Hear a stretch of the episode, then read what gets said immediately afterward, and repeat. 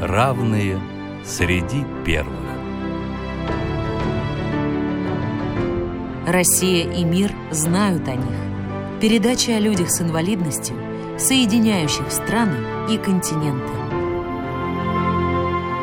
У микрофона вице-президент Всероссийского общества слепых Олег Смолин.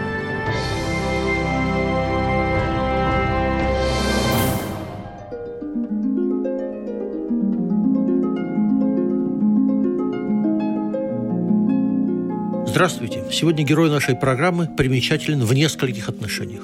Во-первых, это художник, и не просто художник, но один из основателей целого направления в живописи. Во-вторых, в зрелые годы это художник с нарушением зрения, и это парадоксально.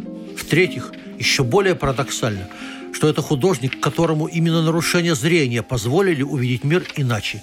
Короче, наш герой основатель или один из основателей импрессионизма Клод Мене. О нем мы будем говорить с гостем, точнее гостей. Это Людмила Алексеевна Булавка, Бузгалина, культуролог, профессор МГУ имени Ломоносова. Здравствуйте, уважаемая Людмила Алексеевна. Здравствуйте, Олег Николаевич, и здравствуйте, наши радиослушатели. Людмила Алексеевна, в каких условиях формировалась личность нашего героя? Известное выражение детства – это родина человека, и уж тем более родина художника. Оскар Клод Мане он родился 14 ноября 1840 года в Париже в семье лавочника. И понятно, что отец хотел, чтобы сын продолжил его дело – переняв весь его опыт. Но в пять лет мальчишка вместе с отцом переезжают в Верхнюю Нормандию, и там, в городе Гавры, они продолжают э, свою жизнь. Мальчишка, ну, сколько ему лет, 8-10, превращается в такого богемного бродежку. Он э, вместо того, чтобы заниматься в школе, ну, он не очень любил эти занятия, бродил по скалам, холмам, любил смотреть на воду. И вообще для него природа становилась вот такой родной органичной средой средой обитания. А в школе он сидел от скуки, рисовал карикатуры на преподавателей. Более того, он даже прославился в Гавре, что он вот такой вот известный карикатурист. И в результате хозяин местной художественной лавки предлагает ему продавать эти карикатуры. И здесь однажды... Зайдя... Как правило, тем, на кого они написаны. И затем э, однажды в этой лавке туда зашел Жен Буден. Он, знаете, считается провозвестником импрессионизма. И они там встречаются. И хозяин лавки представляет этого юного художника. И художник, посмотрев на работы, предлагает ему вместе поработать на пленэре, на открытом воздухе.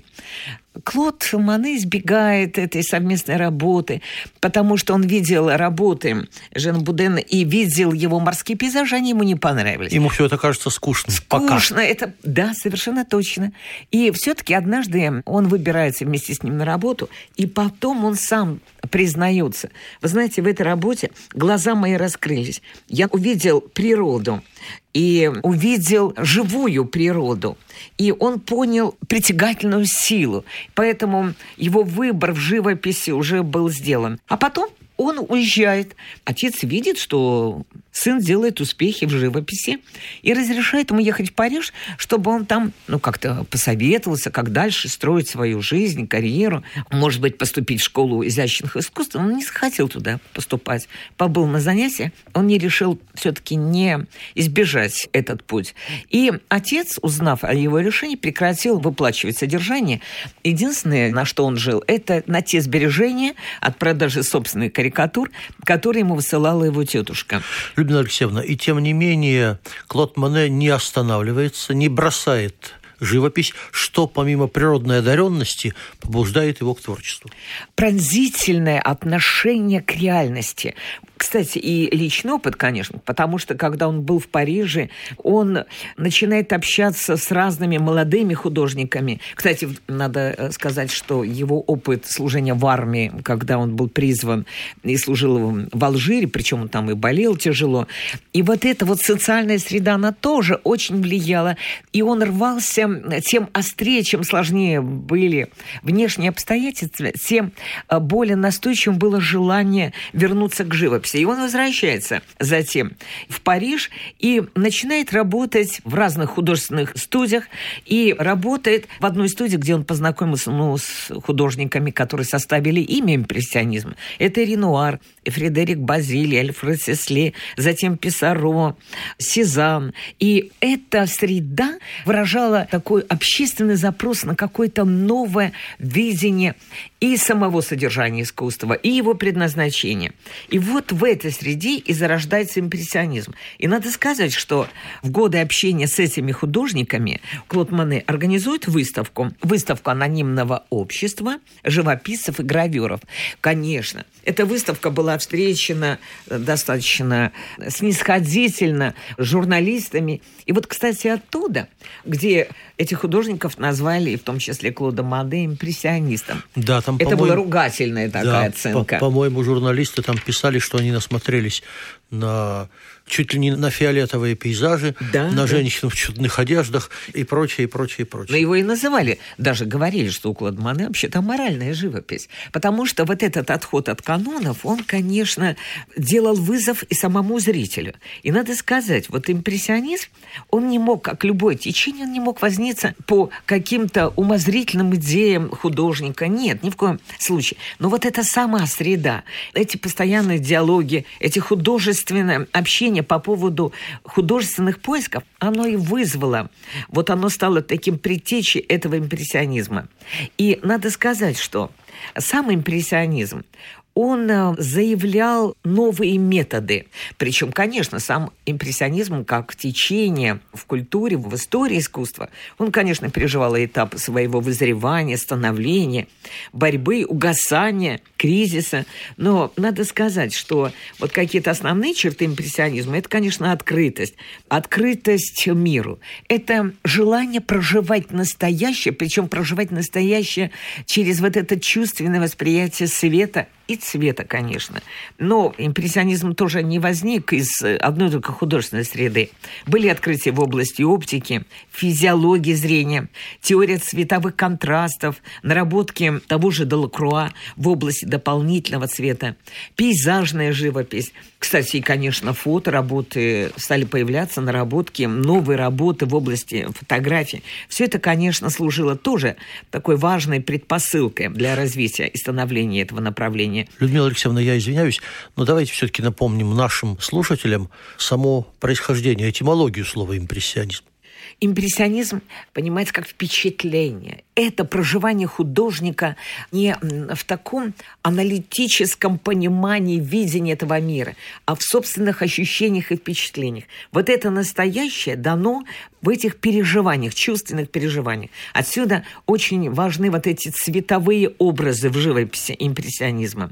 Причем здесь стремление у художников импрессионизма к отражению естественного освещения. Но и, конечно, вот это важность сиюминутного бытия, сиюминутной атмосферы. Кстати, сам Клод Мане говорил, что если вы хотите писать море, то нужно приходить в один и тот же час каждый день и в одно и то же место и смотреть на эту воду. Вот смотреть, как это меняется в зависимости от освещения. То есть вот эта настоящая актуальность настоящего переживания его, оно и рождало такое ощущение жизни. Ну и, конечно, сам Клод Мане был одним из последних художников вот этих постулатов импрессионизма. И, конечно, художники и литераторы того времени постепенно начинали воспринимать это течение как какую-то заявку нового слова в искусстве. Это признавал и тот же Эмиль Золя, и многие другие художники. Людмила Алексеевна, Клод Мане говорил, я не становился импрессионистом. Насколько я помню, я всегда им был. Скажите, а действительно ли практически в неизменном виде существовало творчество нашего героя или оно подвергалось какой-то эволюции? С точки зрения основных постулатов импрессионизма, вот это переживание настоящего, в этом смысле, конечно, Клод Мане не менялся. Он включался в реальность жадно, и для него, потом мы будем говорить вот о садах Клода Мане, которые стали продуктом его творчества по созданию этого импрессионизма уже в самой реальной жизни.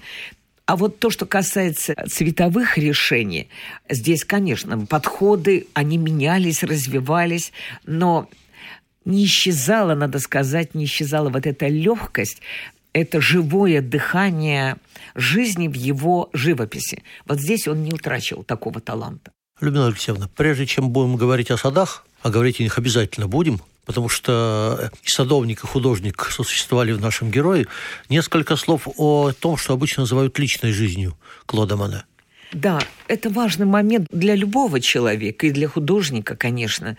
Он был женат, его первая жена, имя ее Камила, он делал ее портреты. И она умерла в 79 году от чехотки. Спустя 13 лет он женится второй раз тоже все было очень непросто. И вторая жена умирает, умирает его ну, старший сын. Эти, конечно, трагедии не могли не сказаться на таком эмоциональном самочувствии художника. И, конечно, здесь искусство становилось спасением для него. И он уходил туда, чем сложнее были эти обстоятельства жизни, тем безогляднее он уходил в это искусство. Но я позволю себе добавить, что первая жена была моделью для его творчества, а вторая жена была, как бы это сказать, хранителем очага в широком смысле этого слова другом, да. Но, да. кстати, э, она пришла к нему с шестью детьми. Да, да, да, это между, надо отдать должное. Между прочим. Да, да, да, это э, важный на, факт. На минуточку. И действительно, э, личные драмы очень сильно сказались на творчестве художника, но, к счастью, все-таки э, не подорвали его, не подорвали его да, таланта. Да. И надо сказать, вот его такая бродячая молодость, и он был в Англии, в Алжире, и отлученный от отеческого такого дома, в нем, конечно, формировалась тоска по своему дому. И он затем, когда у него появляются материальные возможности, он покупает дом в Живерни, и здесь, в Верхней Нормандии, и он обустраивает этот дом.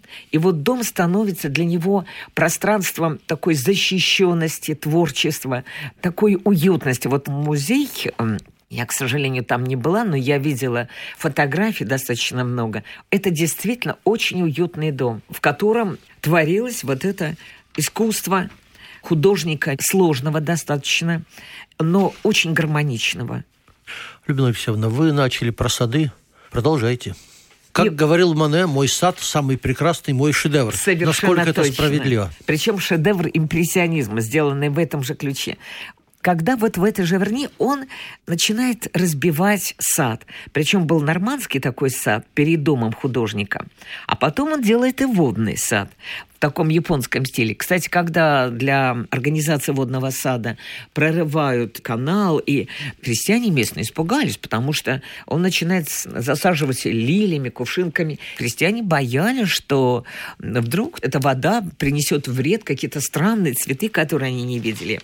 Нормандский сад его организация была решена в импрессионистском ключе. Он не любил строгие английские сады, где все выверено. Он делал повороты, изгибы. Причем цветы были разной высоты, разного цвета. И создавалось вот это море, живое море этих цветов. Создавалось такое объемное пространство. Кстати, там и тюльпаны, нарциссы, сакура. Кстати, сакуру подарил посол Японии, который там был. И надо сказать, что в этом нормандском саду было около 100 тысяч однолетних растений и около 100 тысяч многолетних. И, и, и в рамках большого сада, между прочим, был маленький японский садик. Да, японский садик. И надо сказать, вот этот мостик известный, который был художественно изображен в более чем 40 картинах Клода Мане. Я понимаю, почему он столько много средств, времени уделяет своим садам. Потому что для художника очень важна среда. И вот эта гармония себя в своих отношениях с этой средой, она становится жизненно важной, необходимой. И, надо сказать, тот же японский сад, водный сад, у него возник как следствие его увлеченности японским искусством. У него в доме, в комнатах очень много картин, японской живописи, гравюры. И надо сказать, что Клод Мане очень любил душистый глициний. И вот этот запах, эти краски, посетители, которые приходили туда, гости его, они воспринимали это как художественное произведение. Вот. И это, конечно, повлияло на его живопись. И даже жена его ревновала к тому, что он просиживал долго у этого водного своего сада, где рисовал кувшинки, лили. Несколько сот картин было на которых он изображал эти лилии. Да, Людмила Алексеевна, ну давайте назовем нашим слушателям некоторые наиболее известные картины Клода Моне. Да, это, конечно, «Завтрак на траве». Кстати, одна из первых работ, которая была выставлена на выставке, организованной анонимным обществом художников-граверов, кстати, где он был руководителем этого общества. Это, конечно, известные работы. Это работы, которые были связаны с отражением набережных стены, и он даже оборудовал лодку для того, чтобы смотреть лодка как художественная мастерская, плавая в которой он наблюдал берега Сены, Парижа. И работы художника – это картина «Пруд», вот с этими водяными лилиями. Это, конечно, впечатление. Картина называется «Впечатление». И Известность его не пришла к нему сразу. Он долго даже бедствовал, причем иной раз расплачиваясь за свое жилье картинами и расплачивался в счет долга, который у него накапливался за проживание. Расплачиваясь картинами за бесценок, да. теми самыми картинами, Картины. которые сейчас стоят иногда десятки Миллионы. миллионов да, долларов. совершенно точно. Конечно, потом, когда к нему приходит известность, он э, покупает этот дом, и он, кстати, дарил картины своим друзьям. Но надо сказать такой печальный факт, что несколько картин Клода Мане украдены, и следов нет. Уже на протяжении нескольких десятков лет не могут найти. Есть подозрение, что они просто были уничтожены если верить э, литературным источникам, одними из первых, если не первыми картины Клода Моне оценили русские меценаты, в частности Морозов. Да. И, собственно, покупка картин за приличные деньги началась именно с русских меценатов. Совершенно точно. И надо сказать, что три страны, которые имеют в собрании некоторых работ Клода Моне, это Россия, США и Великобритания. Кстати, в музее Пушкина в Москве находятся известные его картины. Это и эм, «Сирень на солнце». Надо посмотреть обязательно нашим радиослушателям сходить вот в музей Пушкина. Работы, которые, ну, я не знаю, я в Америке не видела его работ, надо посмотреть, в каких музеях находятся они. Но мост Ватерлоу, например, вот такая известная картина Клода Мане, был тоже уничтожен, ну, украден, а потом уничтожен. Говорят, вот я еще раз повторю, что были сожжены, и вот это безвозвратное исчезновение этих картин – конечно, нанесло огромный невосполняемый ущерб достоянию человечества. Ну, просто добавим, давайте, для наших радиослушателей, что Клод Моне значительную часть жизни прожил практически в нищете. Да, в кредит, да, да. в долгах. Да. Писал э, там, меценатам, что если вы не купите мои картины, то у меня в жизни все кончено. Там, один раз предпринимал попытку самоубийства mm-hmm. и так далее, и так далее. Путь героя нашего к известности и мировой славе был очень и очень непростым. Непростой. Но надо сказать, что и сложность личных обстоятельств, и вот эта затруднительность материального положения, она все же не сломала. Вот эта страсть, которая заставляла его работать вопреки всем обстоятельствам, это, конечно, то качество Клода Мане, которое вызывает глубочайшее уважение, глядя на его картины, трудно сказать, что это художник с такой сложной судьбой и пережив такие трудности. Это, конечно, вызывает огромное, огромное уважение. Людмила Алексеевна, Поль Сезанн как-то заметил, Мане – это всего лишь глаз. Но, бог мой, зато какой. Скажите, пожалуйста, а как Клод Мане оказался героем нашей программы? Клод Мане, с моей точки зрения, герой нашей программы. И не только это. Я думаю, что он должен быть героем многих разных других программ, касающихся истории искусства. Человек в силу не только вот тех трудностей, которые мы назвали, но и в силу своего физического недомогания, той болезни, которая обрушилась на него, она связана с тем, что у него с 27 лет началось прогрессивное ухудшение зрения. Причем причины, конечно, были многие обстоятельства, но одно из них – это работа на открытом воздухе и вот это влияние прямого солнечного света. И э, у него это вызвало катаракту, причем затронуло оба его глаза. И началось искаженное восприятие света. Это искажение проявлялось в том, что он белый свет воспринимал как желтый, зеленый как оранжево-зеленый или красно-оранжевый, а голубой цвет и фиолетовый они заменили ему вот видение красного и оранжевого цвета. И он даже вынужден в 22 году прекратить свою работу, он делал операции, причем даже после операции он продолжал работать. Он, например, работал, закрыв один глаз, потому что одним глазом он видел один цвет, вторым глазом другой цвет. И вот он, работая вот в таких сложных условиях, и это, кстати, отразилось на его живописи. Если смотреть картины этого периода, мы видим, что там доминируют темные цвета. Причем он как писал? Он цвет на картине не мог отражать аутентично. И он вот в таких сложных обстоятельствах не прекращал работать. Но в живописи этого периода отразился. У него доминирует темный цвет на картинах. Но э, надо сказать, что после того, как у него началось улучшение зрения, опять такая жажда в его работе проявилась. И даже частично восстанавливается его зрение. И на 85 году он рисует с огромной жаждой, с новым таким вдохновением и завершает обещанных, недорисованных, даже не 19, а 22 картины. Это тот самый последний цикл, да? Да, последний Лилии. цикл. Да, да, да, да, да. И вот это, ну, можно назвать такая особенная творческая жажда и огромные результаты показывают, что целеустремленность человека, целостное бытие в решении вот этих поставленных задач, оно становится таким мобилизирующим фактом, который позволяет человеку не сломаться в этих обстоятельствах, а даже собственный недуг превратить в некий фактор своих новых этапов творчества. И надо сказать, что это пример для нас, как художник, преодолевая недуг, сделал очень много – Дорогие друзья, время нашей программы заканчивается. Напоминаю, гостем нашей программы сегодня была Людмила Алексеевна Булавка-Бузгалина, профессор Московского государственного университета. Людмила Алексеевна, спасибо за участие в программе. А я в заключении хочу напомнить высказывание Пабло Пикассо. Есть художники, превращающие солнце в желтое пятно. Но есть и те, кто, используя свое искусство и ум, превращают желтое пятно в солнце. К таким, без сомнения, относится герой нашей программы Клод Мане.